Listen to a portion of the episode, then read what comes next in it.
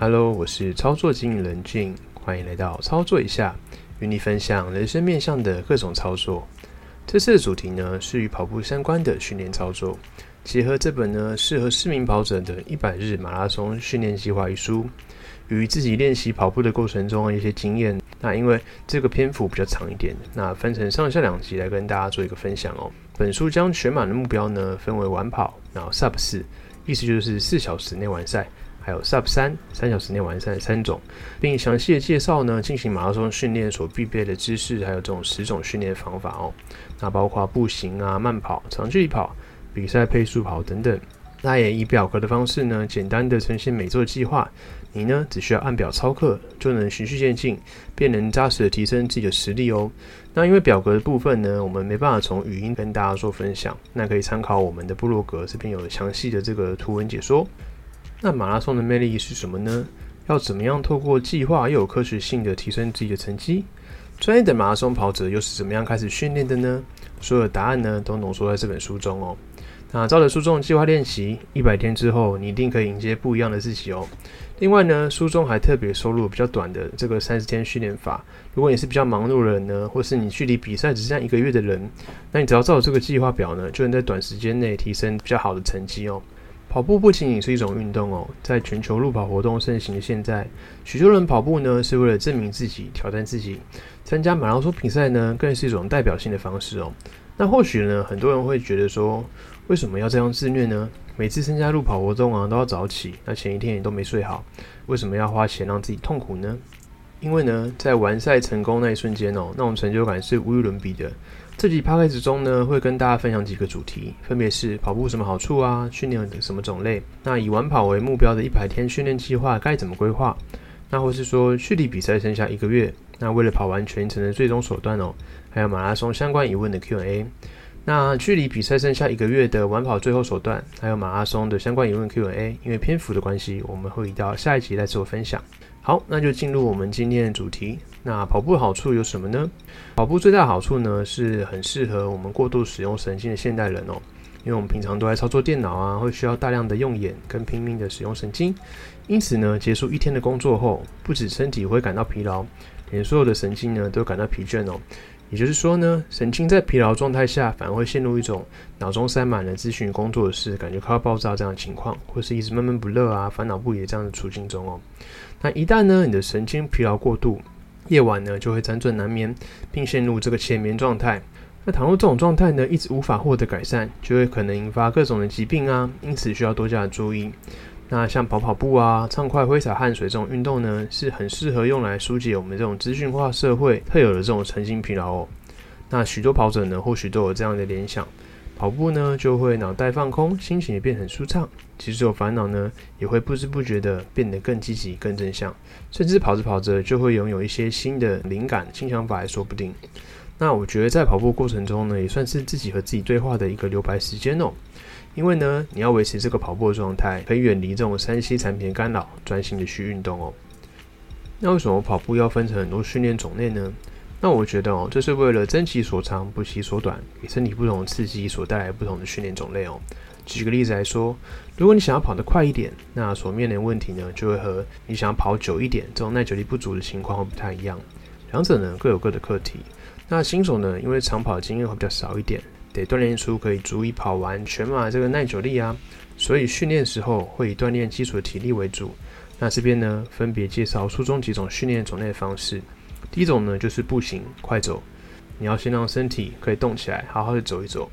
再是慢跑，那怎么样的速度呢？可以定义为慢跑呢？这边讲的是边聊天边跑的速度，那就是最适当的速度。那新手呢，可以以这个轻松的跑完三十分钟到一小时左右的速度来讲的话，是最好的速度。那如果是目标跑完全马的新手呢，那就建议每公里七到八分钟的这个配速去跑会比较好一点。再是长距离慢跑。意思就是长时间、长距离的慢跑，那是这个对跑步的训练来讲也是非常重要的。那让身体呢比较适应这个长距离的状态跑步。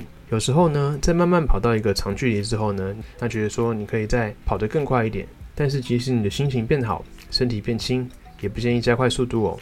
尤其呢，马拉松是一种建议讲求忍耐这种运动哦，所以你要适时的提醒自己，然后维持这样的速度把它跑下去，不要一时想要加得太快。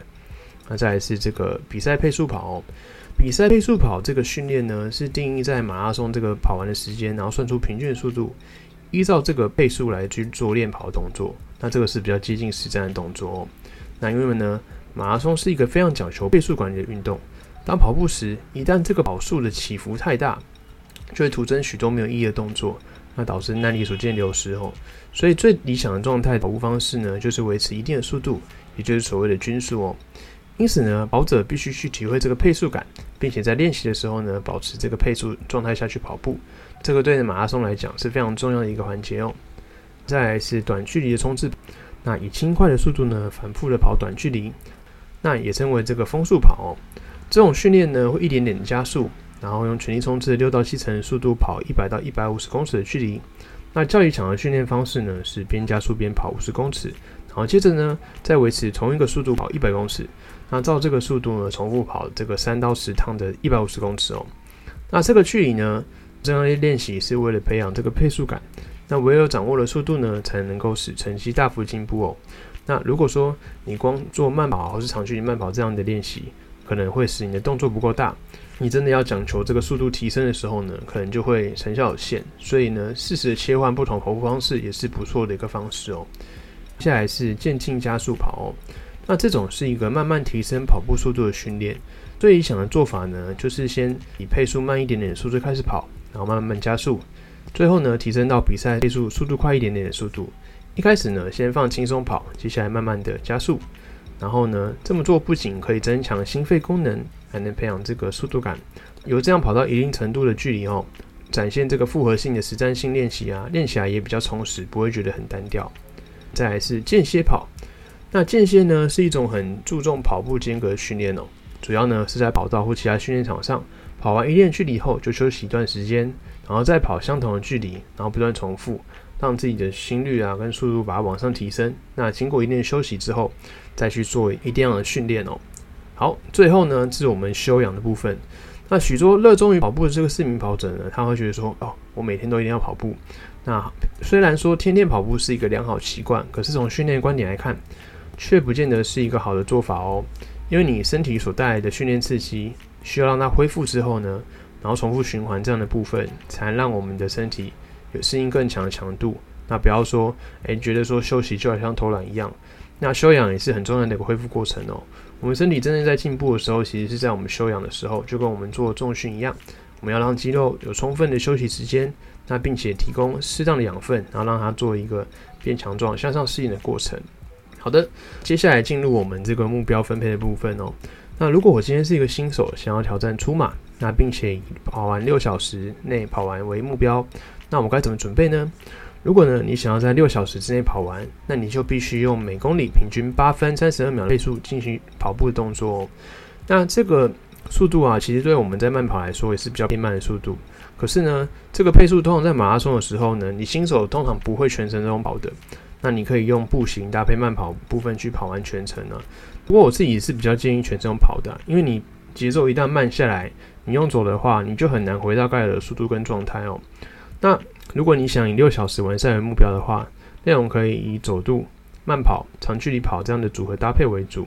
那目的呢是要锻炼你的基础体力，尤其走路虽然变得特别多，不过有时候呢也可以趋近于跑步这个配速的走路哦，让自己可以走上一定程度的时间距离，也是一个很大的重点。给初级者的五个注意事项分别有：将步行视为这个训练哦，那再来是主要呢锻炼我们的脚力跟肌力。那为了减轻身体的负担哦，不要太勉强自己的范围内去把它做减重的动作，不要太过于执着每项训练都做到完美。那最后呢是尽量持续的训练，不要把时间间隔拉太远哦。好，再来是如果你已经挑战过马拉松，想要更进阶，并以完跑为目标，在四小时内的话，该怎么准备哦？那如果你已经是这个程度的话，不少跑者都已经挑战过全马了，那并且也完成可能完成很多赛事啊。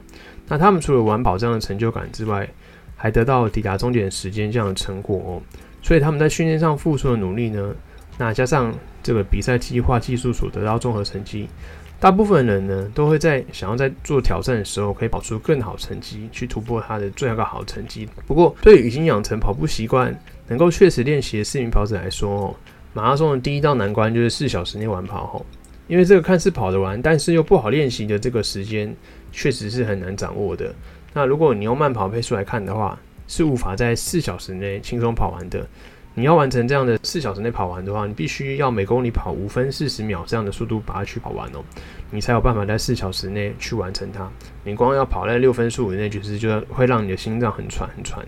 那终极者的五个注意事项呢，是花时间锻炼脚力，提升吸力。那以组合的方式呢，去熟悉各式各样的训练计划，并且呢，以思考训练的意义，那去熟悉这个比赛配速哦。那并且呢，注意比赛当天的这个巅峰状态，可以怎么样去搭配去调整。好的，那迈向顶尖跑的前进，挑战自己，目标三小时内完跑，那该怎么准备呢？虽然哦，这个配速是我想都没有想过目标，但是书中呢也有提到这个梦幻目标，那这边一并跟大家做分享。那相较于只要努力就能完成的这个 sub 四哦，如果呢你没有以每公里四分十五秒以上的速度呢，你就没办法去把它跑完。那对市民跑者而言，这是个非常快的速度哦。你不是说你练个几年就可以达到目标，你想要达成这样的目标呢，你必须要有计划去进行这个训练才行。那对这个挑战 SUP 三而言呢，最重要的人就是配速感。那跑者呢，如何去研究呢？更轻松的维持这个等速，跑出每公里这个四分十五秒成绩以内的配速哦。那进阶者的五个注意事项分别是：做训练的时候，时时刻刻都要重视配速感。那不要忘记如何更轻松的跑完这个四分十五秒配速的感觉哦。那再是比赛培养综合的能力，制定训练计划的时候，应该好好的拿捏平衡，在体能在比赛当天内把它调整到这个巅峰状态哦。好，接着书中呢就分享了这个距离马拉松一百天的时候的这个准备方针。那以下呢，则是以完跑目标的这个方向跟大家做分享。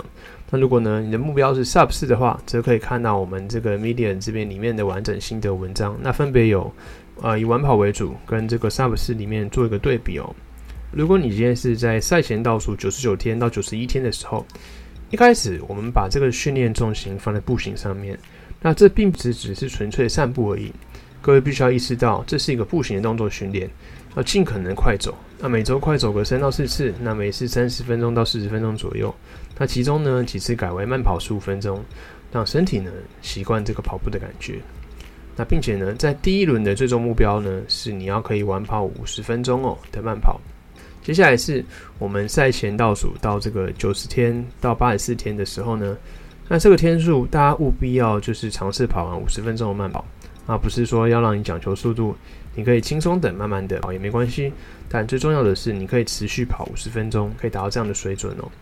接着我们来到八十三到七十天的这个天数，那也就是我们的比赛前十一到十周前。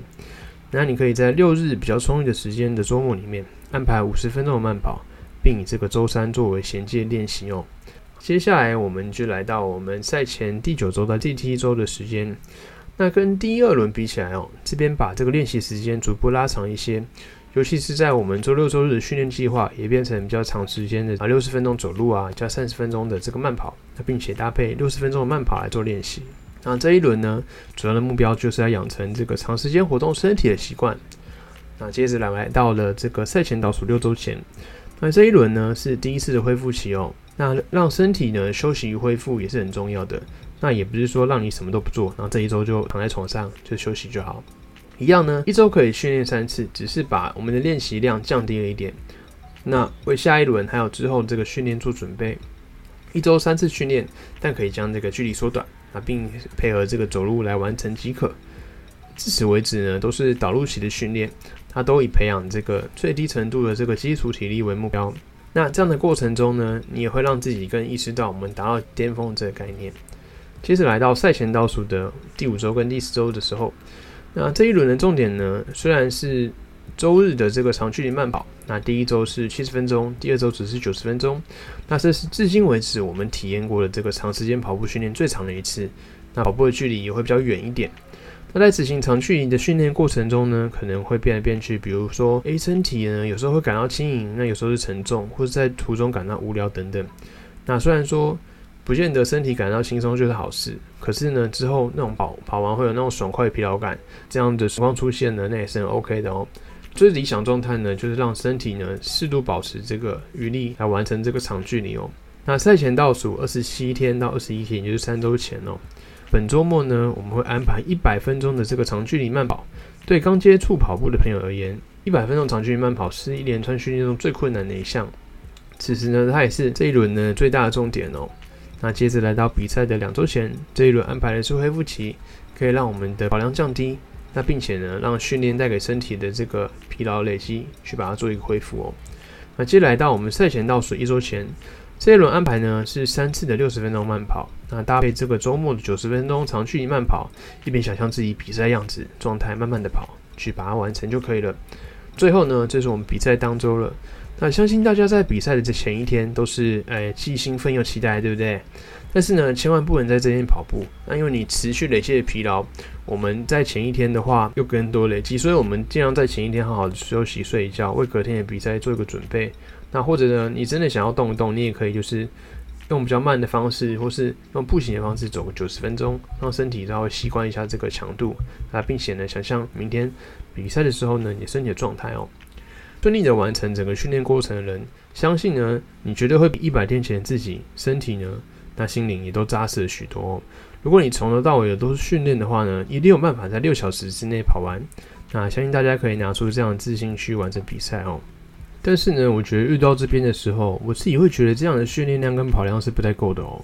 因为觉得说你要长距离慢跑，可能要循序渐进的从十公里、十五公里、二十公里，甚至是二十五公里，然后到我们三十公里，大家常提到的这个撞墙期哦，你要持续的去体验自己可以持续跑到三十公里左右的状态，那是不是自己的身体耐力会不够啊？还是只是你只要培养速度放慢，还是可以跑完？这点也相当的重要哦。